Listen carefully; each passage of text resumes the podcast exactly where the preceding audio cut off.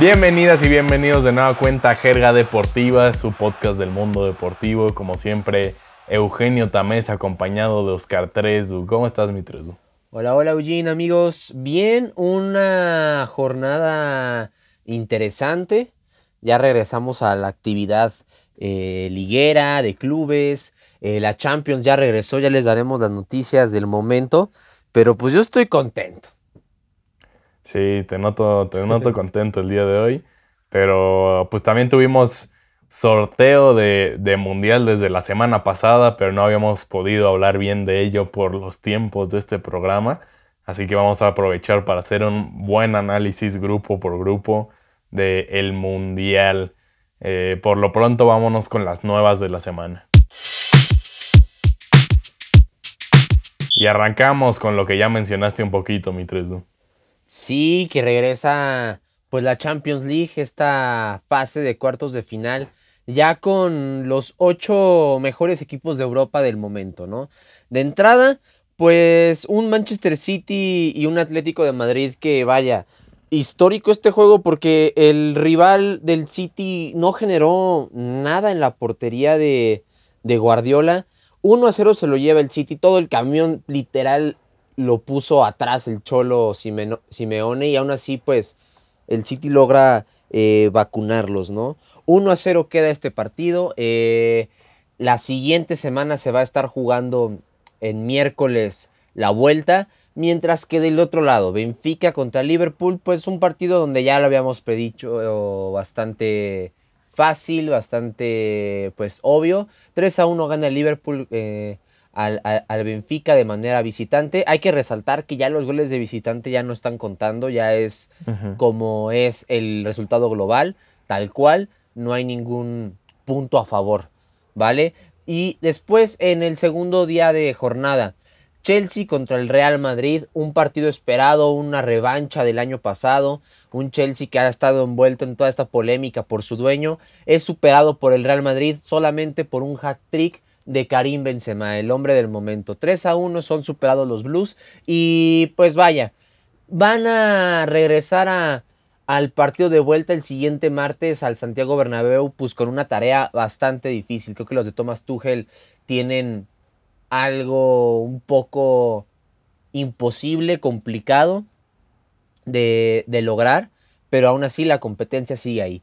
Y un resultado sorpresivo, algo que habíamos analizado anteriormente, que era pues poner como al Bayern München eh, favorito de esta, de esta eliminatoria. Y pues por ahora está quedando fuera por un tanto con el Villarreal un juego bastante bueno. Unai Emery, vaya que ha hecho bien su, su tareita.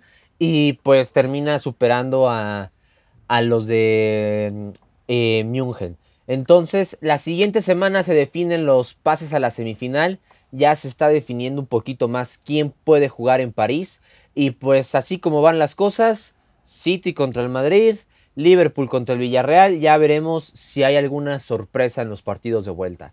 Y por cierto, con este hack trick, ya Karim Benzema pues supera a, a este, perdón, ya se está separando más y llegando, este, acortando distancia con Robert Lewandowski como eh, cuarto mejor goleador de la competencia. Sí, Benzema está en otro nivel. Eh, creo que vimos un, un partido similar a la vuelta contra el PSG en el sentido de que el Madrid aprovechó al máximo sus oportunidades. Eh, Karim Benzema está intratable, no falló las que tuvo y, agarran una muy buena distancia aprovechando también errores del Chelsea en defensiva, ¿no? Entonces, eh, el Madrid sorprendiendo en el sentido de que se esperaba un resultado final más parejo, pero con un gran funcionamiento en esta Champions como lo mostraron desde la vuelta en París, ¿no? Eh, el tema del Villarreal, Bayern, sí sorpresa, sí dijimos que Bayern era favorito, pero también mencionamos que los de Unai Emery estaban más cerca de, los bávaros de lo que la gente pensaba, ¿no? Que iba a ser un, partido peleado. Y así lo vimos, ¿no? También tuvo ocasiones al frente del Bayern, tuvo también ocasiones el Villarreal para eh, que tuvieran un marcador más abultado al final. no las aprovecharon y nos vamos con este 1-0 que todo se define eh, en München, ¿no? El City Atlético de Madrid, ya mencionaste eh, lo de histórico, porque el Atlético de Madrid literalmente no tuvo remates, ni al arco ni fuera de él. Eh, creo que hace años no sucedía eso en la Champions y fue por el sistema que planteó Simeone, esperando muy atrás al City, no dejando que convirtieran para intentar matar en alguna contra. No pudieron tampoco estar finos en esas situaciones de contra y al final el City se encuentra con una oportunidad que la concreta y con eso ya se lleva la ventaja. Ahora en el Wanda pues va a tener que salir a proponer el Cholo, ¿no? Porque literalmente con un 0-0 se quedan fuera. Y lo de Liverpool creo que era lo más esperado, 3-1 al Benfica, buena ventaja, eh, van a Anfield, parece que, que solo una desgracia podría tirar a Liverpool. Entonces, buenos juegos, la verdad. Eh, cerrados con oportunidades muy puntuales que definieron los resultados y que la vuelta también va a estar muy buena sin duda alguna. Sí, algo que pues al menos sorprendió en el tema del Villarreal, regresando a ese tema. Lo de Liverpool ya lo sabíamos, o del City ya veíamos que iba a ser un resultado positivo, y Real Madrid-Chelsea, que también puede llegar hasta cierto punto sorpresivo porque esperábamos un, encuentro un poco más parejo y pues que te claven tres goles en tu casa sí es un poco de atención. Pero aquí se nota que Carleto hizo su tarea a pesar de tener COVID, ¿no?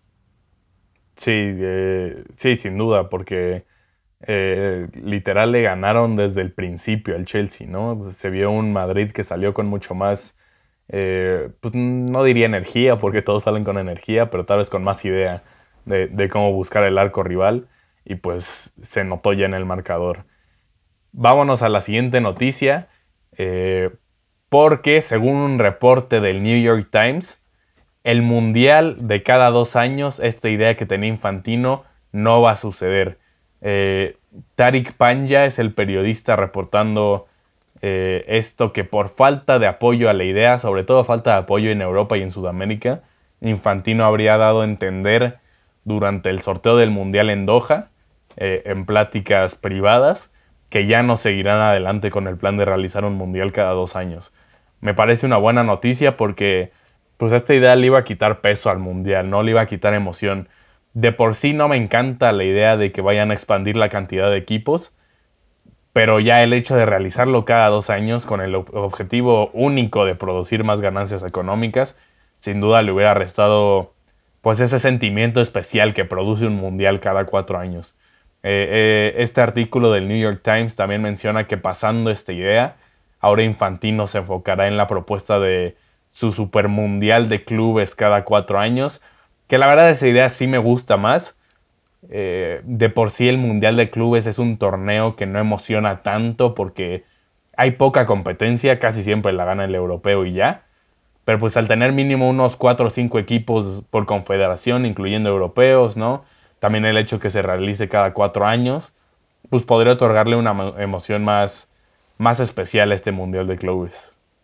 Sí, totalmente. Creo que estas ideas de Infantino de renovar o revolucionar más bien el fútbol, pues no han sido de todas certeras, ¿no? Qué bueno que ya se se retractó de este tema de cada dos años el mundial, sí, sí le quitaría demasiado protagonismo. Eh, está perfecto, perfecto cada cuatro. Y en el tema de la noticia ahora, ¿no? Que analiza tener partidos de 100 minutos, pues tampoco es lo ideal, pues es mucho desgaste para el futbolista, ¿no? O sea, creo que 90 minutos son perfectos y hasta ahí siempre ha, sido el, tiempo reglamentario del, fútbol. Pero 100 minutos a mí ya se me hace eh, muchísimo. Sí, no tiene sentido cuando eh, en toda la historia del fútbol se ha jugado a 90 minutos.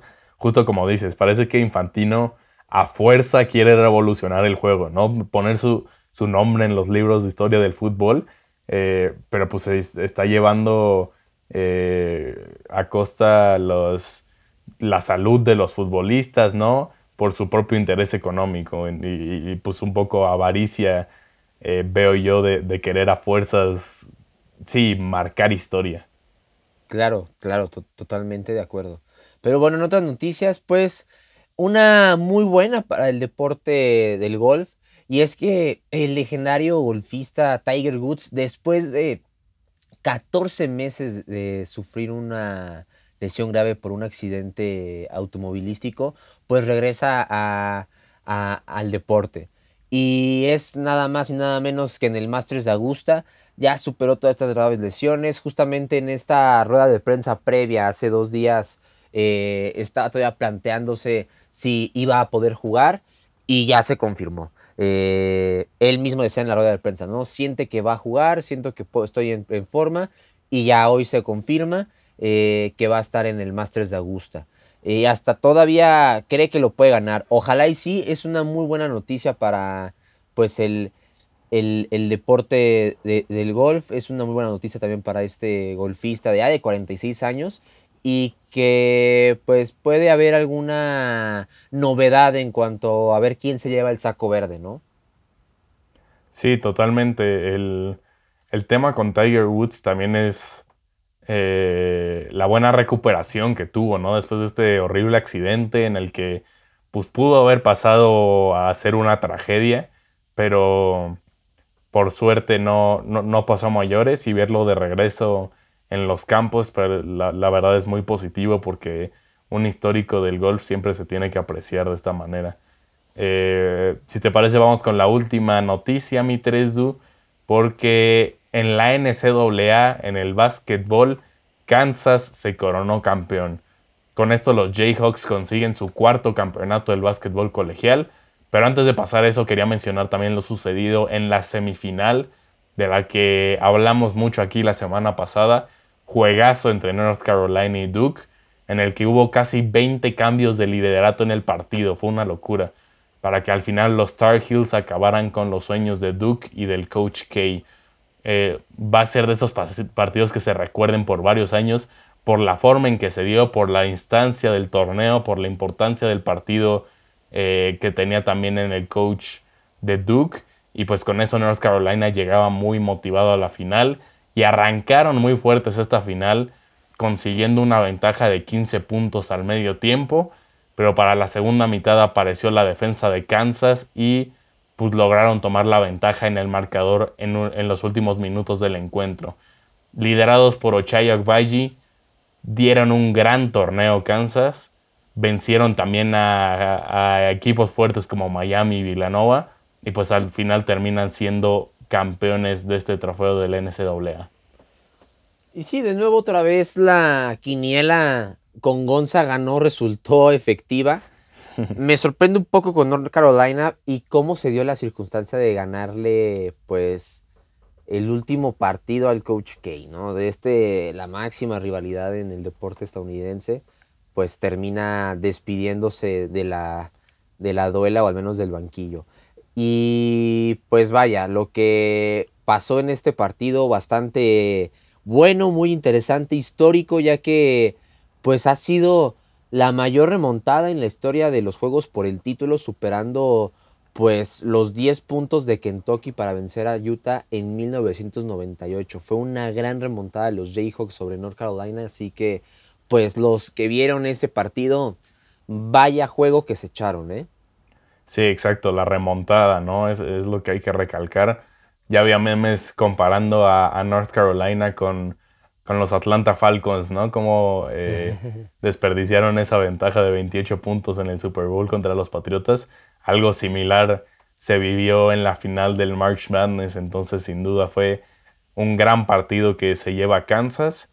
Eh, pero bueno, vámonos con nuestra siguiente sección del día, mi 3 porque es momento de predecir la fase de grupos del Mundial. Porque como ya dijimos, ya tenemos grupos para el Mundial, ¿no, mi Sí, ya tenemos los grupos, ya fue el sorteo. Y vaya sortito que nos llevamos.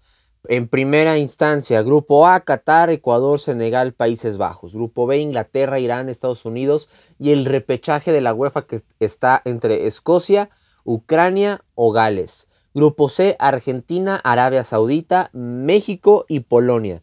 Grupo D, Francia y el repechaje entre Perú contra Australia o Emiratos Árabes. Grupo E, España, repechaje entre eh, Costa Rica o Nueva Zelanda, Alemania y Japón. Grupo F, Bélgica, Canadá, Marruecos, Croacia. Grupo G, Brasil, Serbia, Suiza, Camerún. Y Grupo H, Portugal, Ghana, Uruguay y Corea del Sur. Aquí ya tenemos pues nuevas este, cositas a resaltar, como el número de convocados, ya no van a ser 23, ahora aumenta a ser a 26. Va a iniciar pues el Mundial el 21 de noviembre eh, entre Qatar obviamente contra Ecuador en el estadio Al Abaid y la final el 18 de diciembre en el estadio de Lusail.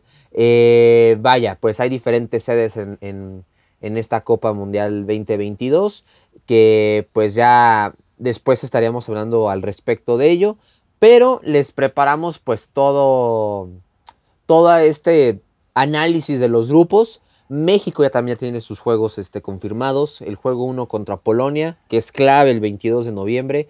Luego el juego 2 eh, el 26 de noviembre ante Argentina, un juego bastante bueno, ya hablaremos de ello. Y el juego 3, 30 de noviembre contra Arabia Saudita. Si bien lo dices, Tresdu, queremos analizar grupo por grupo la situación, más que predecir, pues como un análisis a fondo de, de las elecciones, ¿no? Entonces, pues vamos a arrancarnos con el grupo A. Ya mencionaste, está el equipo local, está Qatar, está Ecuador, está Senegal y están los Países Bajos. Eh, en un grupo que incluya local como cabeza de serie, yo creo que el gran favorito a liderar debe ser Países Bajos, ¿no? Una selección que después de dos muy buenas participaciones en Sudáfrica y en Brasil, pues no clasificó a Rusia 2018. Los Países Bajos claramente sufrieron por ese cambio generacional muy marcado. En 2010 y 2014 pues fue la época de Van Persie, de Snyder, de Robben, de Van Nistelrooy, de Van der Sar, de Robben. Y, pues varios iban de salida o con nivel más bajo a 2018. El cambio generacional pues tardó un poquito en establecerse, pero ya vimos un poco de la nueva camada de neerlandeses en la última Eurocopa, ¿no?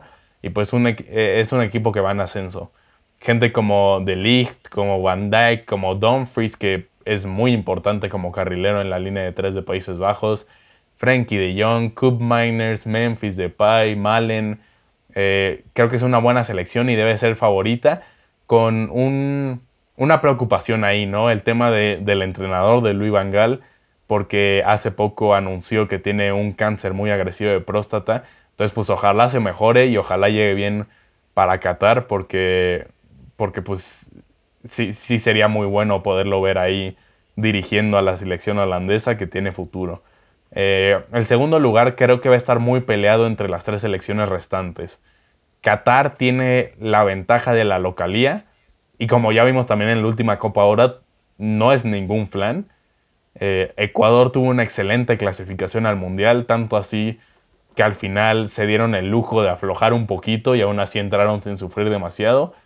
Pero me voy a ir con Senegal para ese segundo lugar. Ya hablamos bastante de Senegal en este programa, es una selección que nos gusta mucho, es campeona de África, tiene un gran plantel, eh, está Eduard Mendy, Koulibaly, Gana Gay, Ismail Azar, Keita Valdé y obviamente uno de los mejores jugadores del mundo, Sadio Mané. Eh, el técnico Aliou Cissé los ha convertido en un equipo ganador y creo que Senegal llega como una de las selecciones africanas más duras de los últimos años y hasta podría competirle ahí a, Países Bajos a Países Bajos por ese primer puesto si llegan bien. Es, es, interesante, sí, de, primera instancia lo de Países Bajos, que eh, marchan como los favoritos, más por toda esta generación que, que están teniendo, ¿no? Comandada por ya el capitán... Eh, ¡Ay, se me fue el nombre! Este. Sadio Mané. Van Dyke, no, Van Dyke. Ah, perdón. Eh, sí, con Países Bajos. Eh, el, único tema ahí, pues obviamente es lo de la salud con, con Luis Vangal. Ya tiene suplente después del Mundial. Va a llegar este Ronald Kuman. Y pues a ver qué es lo que genera después de, ¿no? Iniciar un nuevo proceso. Pero lo, aquí lo, lo fuerte es que pues va ya con una enfermedad no sencilla eh, y pues un mes estando ahí, al menos en el mundial, más eh, la, la pre-D, pues va a ser muy complicado. Para el segundo lugar, sí, tienes razón, Qatar no es ningún plan, lo hizo muy bien con, la Copa Oro, es, es local también, eh, pero sí siento que hay una ligera ventaja para Senegal aquí. Lo han demostrado bastante bien que pues Senegal no es un equipo fácil. Simplemente con mencionar a su estrella Sadio Mané ya tenemos mucho de qué platicar y que Qatar eh, puede pues ser descalificado en primera fase. De Ecuador la verdad no, no le veo mucho potencial, pero al menos hay un poquito más, más de pelea.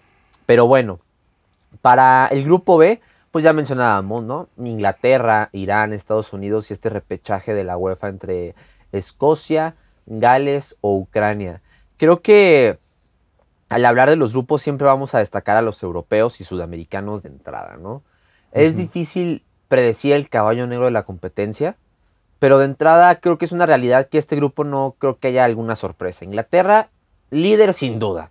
Creo que Southgate lleva una plantilla muy completa que hace cuatro años estaba a poco de ser una de las sorpresas dentro de los europeos, hay que remarcar, dentro de los europeos. Y es finalista de la Eurocopa. Ahora, el tema es definir el segundo pase, ¿no? Que para mí siento que dependerá mucho del pase de la UEFA en este repechaje. Gales, Ucrania o, Escocia. Creo que hay una ligera esperanza para los estadounidenses si eh, en caso de que no pase Ucrania. Si llegara a pasar esto al Mundial, creo que ellos terminarían pasando de ronda los, los, este, los de Ucrania. Si llegara a haber alguna sorpresa como Escocia o Gales en la balanza, pues se inclinaría más para los de Berhalter, ver a los de las barras y las estrellas en la segunda fase del, del Mundial. Creo que no, no es, no siento que sea tan complicado predecir este grupo, pero depende mucho de quién sea el que ocupe ese cuarto lugar en, el grupo B. Sí, estoy muy de acuerdo contigo. Eh, en este momento es complicado predecir al grupo B por ese repechaje que falta, ¿no?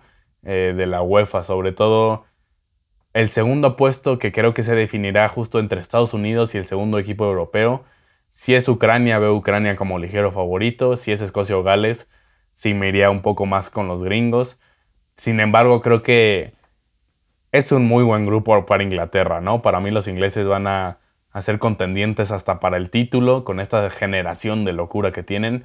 Sé que históricamente siempre se dice lo mismo de Inglaterra y se quedan cortos, pero creo que esta vez sí puede ser diferente porque es una selección que ya demostró que, pueden ganar, llegaron hasta la final del euro y, y cayeron nada más por los penales, ¿no? Entonces eh, por más que Southgate no sea el entrenador con el estilo de juego más atractivo, el talento de esta selección es demasiado como para que no sean uno de los favoritos. Está Stones, está Maguire, que, no anda en gran momento, pero es buen central. Está Rich James, está Trent Alexander Arnold, está Declan Rice, Bellingham, Phil Foden, Mason Mount, Saka, Sancho, Grealish, Sterling, Kane. O sea, es una locura de selección y pues además son jóvenes también, no tienen potencial de crecer aún más. Inglaterra sin duda se lleva este grupo B. En el grupo C, eh, el grupo de México, eh, lo acompañan Polonia, Arabia Saudita y Argentina. No es para nada sencillo este grupo para México. Empecemos con Arabia Saudita, que debe ser el rival más débil de este grupo. Es una selección que está conformada en su mayoría por jugadores del Al Hilal que es un club muy fuerte en Asia. Ha ganado cuatro veces la Champions de la región, incluyendo la última edición y otra hace tres años. Eh, fueron al Mundial de Clubes esta última ocasión y compitieron bastante bien con el Chelsea.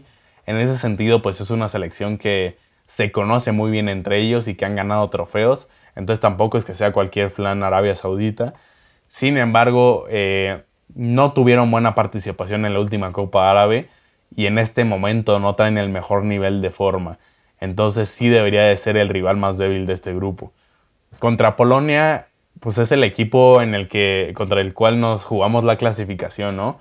Me gusta que sea el primer partido de México porque un buen resultado aquí pues te pone ya del otro lado. Históricamente Polonia no ha sido una selección que le va bien en torneos importantes y viene justo de una euro bastante flojita.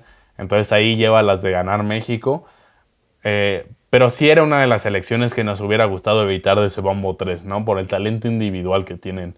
La clave va a ser poder eh, contener a gente como Piacek, como Zielinski, que es un jugadorazo con el Napoli, como Mari Cash, el lateral que se suma muy bien al frente. Y pues sobre todo al mejor jugador de la actualidad, Robertito Lewandowski. Eh, sí, México no tiene ninguna figura individual al nivel de Lewandowski, pero sí se puede repartir más esa responsabilidad, ¿no? De, eh, de lo que puede hacer esta selección en, el Mundial. Va a ser importantísimo que gente como Chucky, Tecatito, Corón, eh, Jiménez, que lleguen en un buen nivel al Mundial. De eso puede depender nuestras aspiraciones. Porque creo que en general eh, en el medio campo estamos bien resguardados, ¿no? en la zona baja se empieza a formar ahí bien un titular con Johan, con Montes, con Jorge Sánchez, con Arteaga Creo que si los de adelante retoman su nivel, le sacamos la victoria a Polonia. Y, pues el favorito del grupo debe ser una Argentina que llega con una racha de más de 20 partidos sin perder. Vieron una enorme eliminatoria. Scaloni parece ser el técnico que puede acercar a Messi a ese campeonato del mundo. Entonces no hay duda de que son contendientes al título, sobre todo porque ya no, ya no juegan solo para Messi, ¿no? Desde que está Scaloni reparten más la responsabilidad, ¿no? En Copa América y, clasificatorias vimos más gente como Lautaro, Di María, Rodrigo de Paul tomando esa responsabilidad. Eh, sí, eso puede ser importantísimo para Argentina y sus aspiraciones. Creo que Argentina pasa primero. México segundo, muy peleado según ese partido con Polonia. Estoy de acuerdo, tiene mucho peso el primer juego de México contra Polonia. Aquí pues hay que también pensar si llegaran con el mismo nivel. Pues, estamos de acuerdo que no pasamos ni al cuarto juego, ¿no? Pero estoy consciente de que va a haber una mejora en el nivel futbolístico, al menos de la delantera. Y me va a aventar una orbañada, orbañanada. a ver. Pero pues si no metes gol no ganas, así de simple. Y no hay gol con esos tres no están teniendo un buen momento, no están teniendo gol, no están teniendo eh, efectividad en, el área rival. Honestamente es eso. Con Polonia, si se recupera este nivel, se le puede ganar hasta por dos goles sin problema. Arabia Saudita, honestamente, aunque no sea un rival fácil, no creo que sea un rival de que nos tengamos que preocupar, pero al menos, pues, si hay que tomarse en serio ese juego, ¿no? Como hace cuatro años contra Suecia, que pues alguien no hizo su chamba y pues 3-0 te, te dan, ¿no? Y contra Argentina, sea lo que sea, México siempre se achica con Argentina. Solamente le han ganado una vez en competiciones oficiales, en aquella Copa América del 2005 con el tiro libre de Ramoncito y de ahí nada. Pero le han competido. Vaya que, que, han sabido competirle al menos en esa selección, ¿no? ¿Qué pasó con las confederaciones del 2005? Se fueron a penales, se fueron a tiempo extra en el Mundial de Alemania 2006.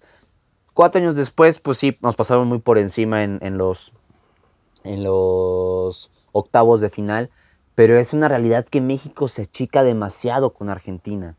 Tenemos un punto a favor, que el Tata sabe cómo, cómo llevarse este, este grupo, o al menos llevarse este, este encuentro y que ojalá pues todo vaya acorde y que sí haga una buena estrategia contra los argentinos, porque si sacan un empate con, con el albiceleste, vaya, podemos hasta aspirar a un primer lugar y evitar lo que puede ser para el primer lugar en el grupo D. Y pues a esto vamos, ¿no? Francia, repechaje entre eh, Perú o eh, Australia y Emiratos Árabes, Dinamarca y Túnez.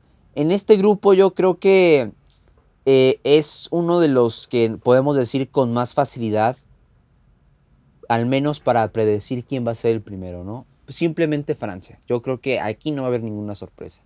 Hay que determinar el tema de lo que Deschamps quiere llegar a ser. Siguen teniendo una selección poderosa, el factor diferenciador de la Francia campeona es un Mbappé más maduro y un Karim Benzema en su momento, on fire. Peligrosos estos dos, pero por otra parte, el que va a estar como segundo considero que pueden haber dos opciones. Perú da la campanada para ser el favorito en superar el repechaje, ¿no? O Dinamarca que los veo más fuertes, selección completa, realizaron una euro muy buena sin uno de sus jugadores estrella y logrando unas semis muy parejas con Inglaterra. Ah, bueno, analizando esto creo que sí está muy fácil. Me retracto, me quedo con Dinamarca para el segundo lugar, pase lo que pase en el repechaje. Muy fácil, la verdad. Sí, lo, veo similar, similar. Yo creo que eh, va a ser Perú el que tenga ese puesto de repechaje. Eh, y aquí creo que habrá dos claros favoritos porque ni Perú o Australia eh, o la propia Túnez que está clasificada tuvo un camino muy sencillo para llegar a Qatar Túnez. Ninguno de los dos está al nivel de los europeos. Entonces Dinamarca viene de dar una enorme Eurocopa, una gran clasificación a Qatar y Francia, la campeona del mundo, es simplemente la mejor selección del planeta cuando vas nombre por nombre. Creo que sí, no hay mucho más que decir del grupo D, está sencillo, que aquí no habrá sorpresas, tal vez es el, más fácil de definir. Vámonos con el grupo E ahora, eh, no tan fácil de definir tal vez. Está España, está el repechaje entre CONCACAF y Oceanía, que es Costa Rica o Nueva Zelanda, probablemente Costa Rica. Está Alemania y está Japón. De este grupo E, eh, Costa Rica, pues no parece tener mucha suerte, porque de nueva cuenta le tocó un grupo muy complicado. Es verdad que ya dieron una enorme sorpresa en el pasado, pero pues los ticos son una selección que va a la baja en los últimos años, ¿no? su generación dorada con Keylor, Campbell y, Brian Ruiz ya va más de salida que otra cosa y no hay mucho más talento joven que los, los releve. Esta vez creo que sí se van a quedar hasta el fondo del grupo. En tercero habría que poner a Japón, una selección que, que también está en ese proceso de un recambio generacional, pero que, que sí tiene buenos jugadores jóvenes, ¿no? Eh, más atractivos a futuro. Minamino parece ser la, figura más establecida, el, mediocampista de Liverpool, aunque tampoco es nada viejo. Pero ahí se asoman jóvenes como Ritsu del PSV, eh, Takehiro Tomiyasu, el central del Arsenal, que ya hemos hablado de él en episodios anteriores, y Takefusa Kubo. Japón tiene potencial a futuro, pero aún no están al nivel de España y Alemania. Casualmente los dos europeos son también selecciones que tuvieron cambios generacionales fuertes recientemente y pues por lo mismo fueron decepciones en el último mundial. Pero otra vez, por la característica de ser selecciones jóvenes, tienen potencial de ir a la alza. En Alemania, los jóvenes futbolistas que deben tomar mayor responsabilidad en la selección son Sané, Havertz, Wirtz, Musiala, Adeyemi. Creo que con ellos y con piezas claves de experiencia como Ter Stegen, Müller y Gundogan, puede ser una selección bastante interesante, sobre todo ahora que son eh, dirigidos por un técnico que sabe lo que es ganar y ganar bastante, como lo es Hansi Flick. Eh, en cuanto al cambio generacional en España, ya tuvimos una buena muestra en la Euro, parece estar liderado por el propio recambio generacional del Barça, con Pedri, Ferran, Gavi, Ansu Fati, a eso le sumas a Laporte, De Gea, Spilicueta, Rodri, Fabián Ruiz, Thiago Alcántara y la verdad tienes una selección muy atractiva liderada por Luis Enrique. Estando Alemania y España en situaciones muy similares, me cuesta elegir un favorito para llevarse a este grupo. Creo que va a ser muy parejo entre estos dos. Sí, claramente no hay mucho que, que pensar. Creo que es para la UEFA este grupo, el grupo E. Eh, obviamente eh, eh, ahí la diferencia va a ser el partido entre estos dos, a menos de que le pase como a España hace cuatro años empatar contra Portugal.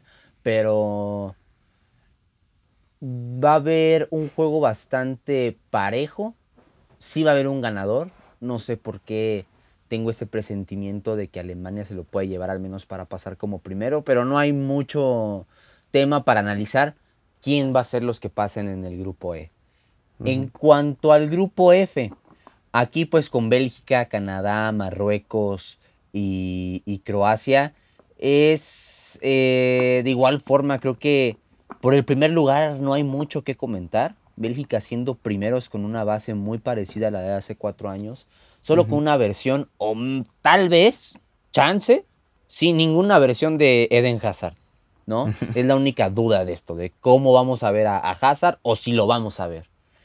El segundo lugar es el bueno, el interesante para analizar, ¿no? Para Canadá, la última participación de la selección fue eh, en la Copa Mundial de México 86, o sea, hace 36 años, donde jugó en el grupo C con Francia, con Hungría y pues en ese entonces la Unión Soviética.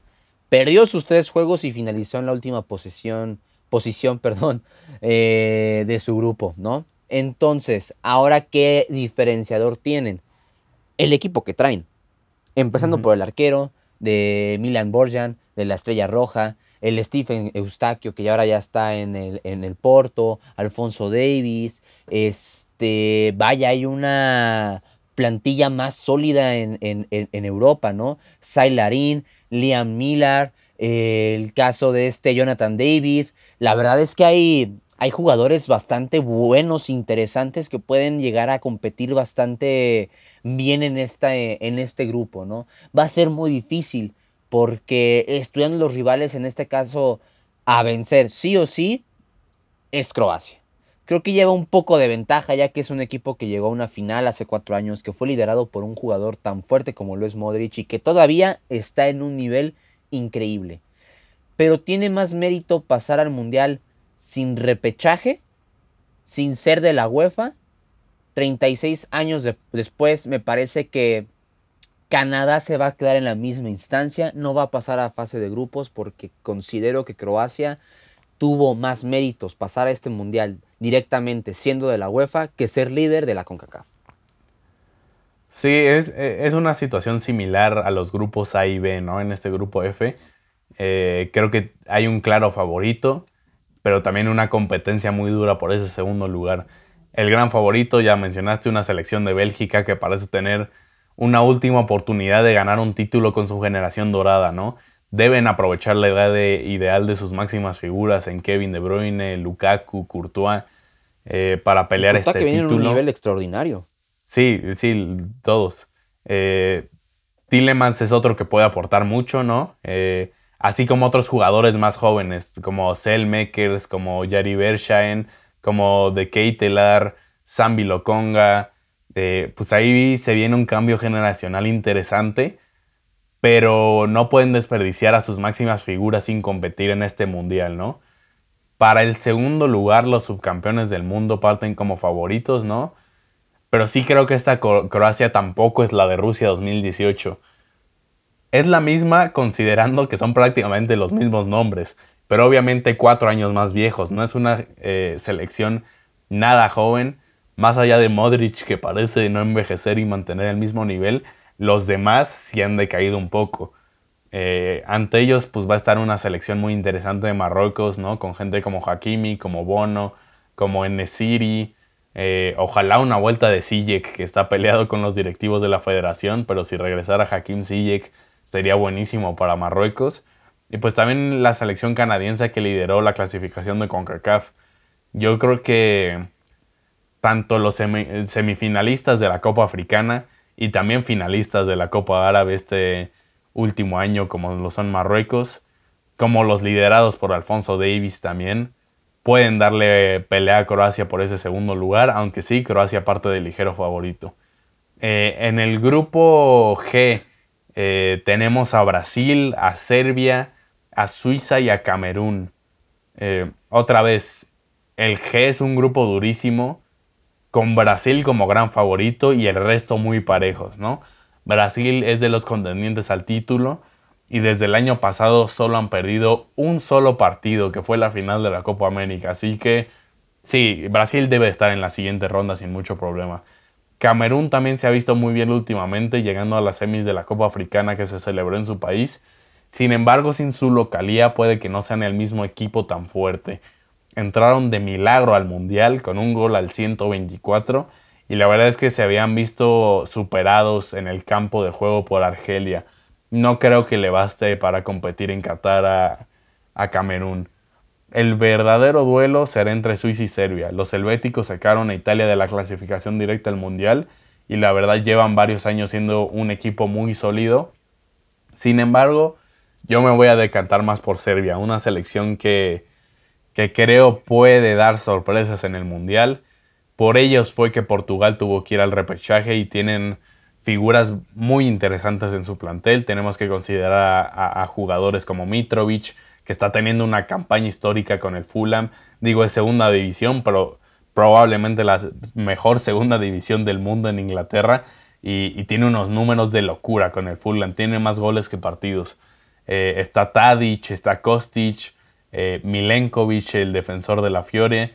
Pero sobre todo hay dos estrellas que pueden ser titulares en cualquier selección del mundo, como lo son Milinkovic Savic y como lo son Blajovic. Creo que ellos dos llevan a Serbia a, un escalón arriba y, son la razón para seguir esta selección de cerca en el Mundial y creo que van a avanzar de ronda. Sí, igual, de acuerdo, Brasil es el favorito, no hay mucho que discutir, el favorito hasta para el propio Mundial.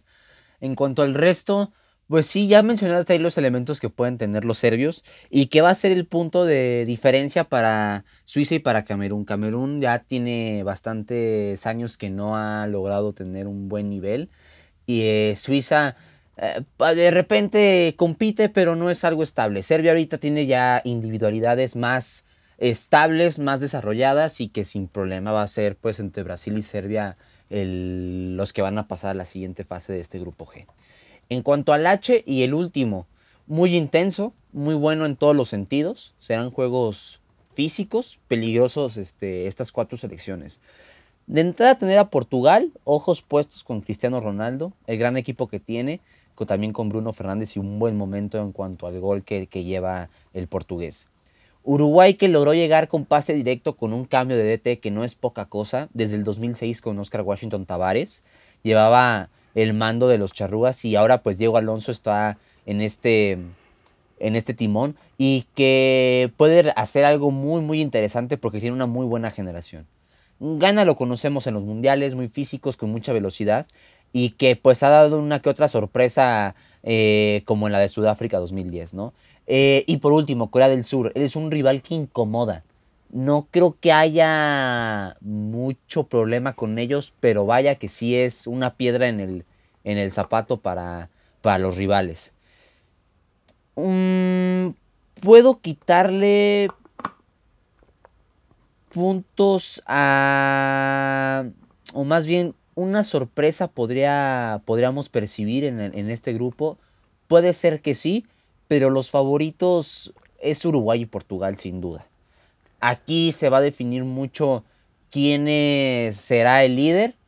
Por ahí veo que puede ser que, Uruguay tenga ese liderato de grupo, pero entre estos dos son los que van a, a, pasar a la siguiente ronda y jugar contra los de grupo G en la, en la siguiente fase.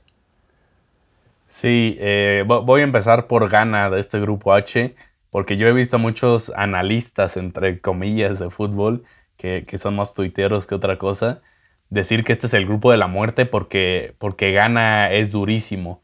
Yo creo que mis panas no han visto fútbol últimamente y se quedaron con la idea de Sudáfrica 2010 porque Gana entró al Mundial de milagro tirando todo el equipo atrás contra Nigeria y fueron una enorme decepción en la última Copa Africana de Naciones. Llevan siendo un equipo bastante mediocre mínimo los últimos cinco años y si no fuera por el, horrible formato de clasificación de África que le mete mucho a la suerte, creo que ni siquiera estarían en el Mundial. Corea del Sur sí es una selección más competitiva. Desde el año pasado solo han perdido un solo partido y fue el que disputaron la semana pasada frente a Emiratos Árabes porque ya estaban clasificados al Mundial, entonces les daba igual ese resultado. Obviamente su gran figura es Heung-Min Son, pero tienen buenos complementos a la ofensiva con Juan de, del Wolves, con Lee del Mainz. Tienen también un muy buen sector defensivo, siendo la selección con menos goles en contra en Asia. Y nada más como dato curioso, todo su sector defensivo titular, eh, incluyendo los cuatro defensas y el portero, se apellidan Kim. Entonces, si te metes a ver las alineaciones de Corea del Sur, todos se llaman Kim de la mitad del campo para abajo. Está muy chistoso. Pasando con, Uruguay, es una selección que revivió con Diego Alonso. Ya hemos hablado en el programa como, eh, como la salida de Oscar Washington Tavares, aunque fue dolorosa, pues era necesaria. Desde la llegada del ex técnico de Monterrey y de Pachuca, la selección charrúa tiene puras victorias y con los de siempre, ¿no? Cavani Suárez y el talento joven de gente como Valverde, Betancourt, Ronald Araujo y Darwin Núñez, creo que este Uruguay va a llegar de gran manera a Qatar y será una selección muy peligrosa. Y bueno, eh, tenemos a un Portugal que sin duda estará inspirada por el probable último mundial de Cristiano Ronaldo. Sin embargo, similar a lo que pasa con Messi y Argentina, este año no será solo Cristiano el encargado de cargarse el equipo al hombro. Tienen otros enormes futbolistas que pasan gran momento como Rubén Díaz, Joao Cancelo, Rafa Guerreiro, Bruno Fernández, Bernardito Silva, mi amor, Diego Jota y hasta Joao Félix que por fin parece que está explotando. Eh, en cuestión de talento individual creo que es la mejor selección portuguesa desde que Cristiano es líder de los lusitanos. Habrá que ver si Fernando Santos puede transformar eso en un buen juego colectivo. Sí creo que Uruguay y Portugal son favoritos para pasar, pero tampoco me sorprendería si Corea del Sur por ahí les roba puntos a alguno de los dos.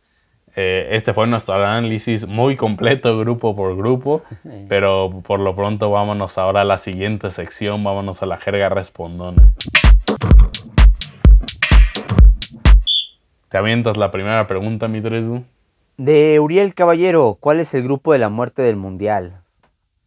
Ah, es, es complicada esa, esa, esa pregunta. En realidad, pues yo creería, es que analizando ya todo lo que, lo que dijimos, pues un grupo de la muerte no hay. Tal vez si pasa Ucrania, el grupo B sea el más peleado. Mm, o sea, si, si Gana estuviera en un buen momento el grupo H, claramente, que al menos hay más competencia aquí. Ah, el grupo E puede ser por el tema de Alemania y España. Puede ser, yo creo que tal vez el grupo E sería como el más eh, encaminado a simplemente por estas dos elecciones. Pero también pues no hay mucho que decir, ya lo dijimos con Japón y posiblemente Costa Rica o si pasa Nueva Zelanda, pues con mayor razón, ¿no? O sea, quitarías ya una selección por completo, pero sí, sí está complicada, ¿eh? Grupo D también podríamos considerar. Creo que no hay un grupo de la muerte. Sí, justo, es lo que iba a decir. No creo que haya un grupo de la muerte porque no hay ninguno en el que los cuatro equipos sean de un mismo nivel o de un nivel muy alto, ¿no? Eh, pero pues después del análisis grupo por grupo, creo que el, más parejo podría ser el A, porque por más que Países Bajos es, es favorito, Senegal es bastante buen equipo, Ecuador pues vimos que tuvo buena eh, campaña ahí de clasificación y pues están los locales. Creo que ese puede ser el más parejo en nivel no es de la muerte, pero tal vez el más parejo. Por ahí también tal vez el grupo F, ¿no? Que mencionamos esa pelea por el segundo puesto entre Marruecos, Canadá, Croacia. Creo que está por ahí, pero sí, no, no hay ninguno que le podamos llamar el grupo de la muerte, creo yo. Eh, nuestra segunda pregunta es de Fernando Estrada y dice, después de la victoria contra el Sevilla, ¿hay oportunidad de una remontada por el título de liga para el Barça? Se ve muy complicado, la verdad. Eh, tienen un partido menos que el Madrid, pero va 12 puntos abajo. Creo que sí se van a acercar un poco más, pero con 8 jornadas por disputarse, pues el Madrid tendría que dejar puntos mínimo en la mitad de ellos, ¿no? En 4 juegos, y eso considerando que el Barça termina la temporada de manera perfecta con puras victorias. Entonces está muy complicado. Es de reconocerse cómo ha levantado el Barça, pero sí, deberían enfocarse mejor en, intentar ganar la Europa League. Sí, totalmente. No, no, no, le, va, no le va a bastar a, Xavi para remontar esa, esa liga. Ya superaron una, una primera instancia que era el clásico y bastante bien, pero no, no les alcanza y que la verdad pues es mejor que, que se enfoquen en la, en la Europa League y en una de esas hasta tenemos clásico español en la Supercopa de Europa, ¿eh? ah, ya está soñando mucho, ya está soñando mucho. Puede pasar, puede pasar.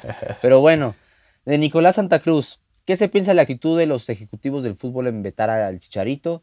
¿Es válido expresarse así de un jugador cuando muchos otros han tenido fallas de ética importantes? Vaya, este es un tema de ya mm, de si Chicharo va a regresar a la selección. De entrada, creo que lo más eh, rápido para analizar y para decir, Chicharo no va a regresar a la selección mientras esté el Tata Martino. Por ahí hay algunas fuentes que dicen que hay jugadores que no quieren a, al Chicharo en, en, la selección por temas que pasó anteriormente, por algunos problemas y que son jugadores con autoridad. Ya, ya hemos escuchado mucho este tipo de, de, rumores o de chismes, por así decirlo.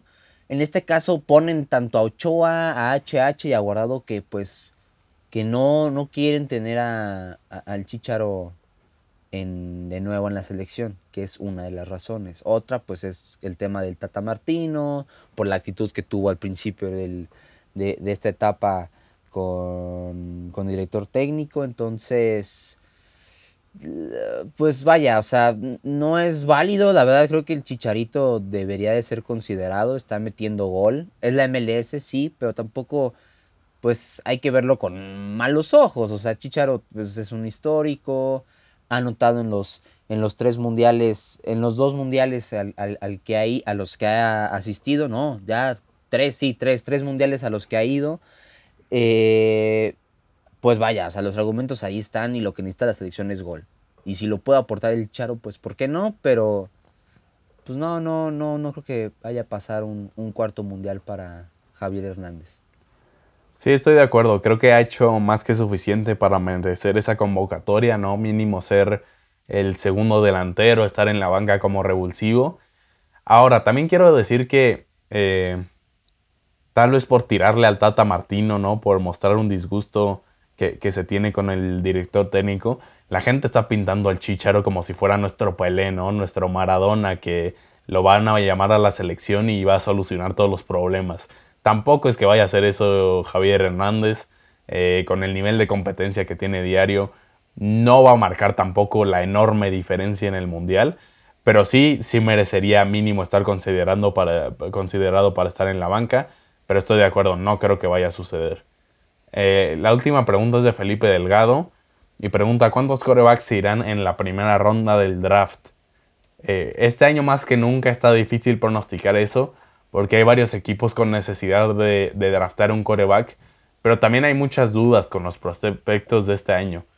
Yo creo que mínimo Kenny Pickett de Pittsburgh y Malik Willis de Liberty tienen asegurada esa primera ronda y creo que me gustaría agregar ahí a Matt Corral que me parece un gran coreback esa lista.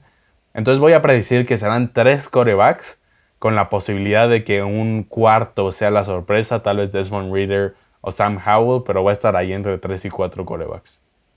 Sí, ya veremos qué, qué es lo que pinta para, para este draft de la, de la NFL. Ah, hay algunas ahí consideraciones que tendremos que analizar después, pero, pero sí es es posible que, pase esta, pues vaya esta predicción que comentas. Sí, sobre todo porque no se considera... Hay muchas dudas en cuanto a estos corebacks, entonces no va a ser algo similar como el año pasado que salieron varios temprano. Aquí vamos a tener que esperar un poquito más en ver salir a los corebacks en el draft. Pero bueno, eso fue nuestro programa de esta semana. Muchas gracias por acompañarnos. Gracias como siempre a Tresdu, a Patricio también en la edición. No olviden seguirnos en redes sociales. Estamos en Twitter y en Instagram como arroba la de por jerga, ahí nos pueden enviar todas sus dudas del mundo deportivo. Muchas gracias y nos escuchamos la próxima semana. Adiósito.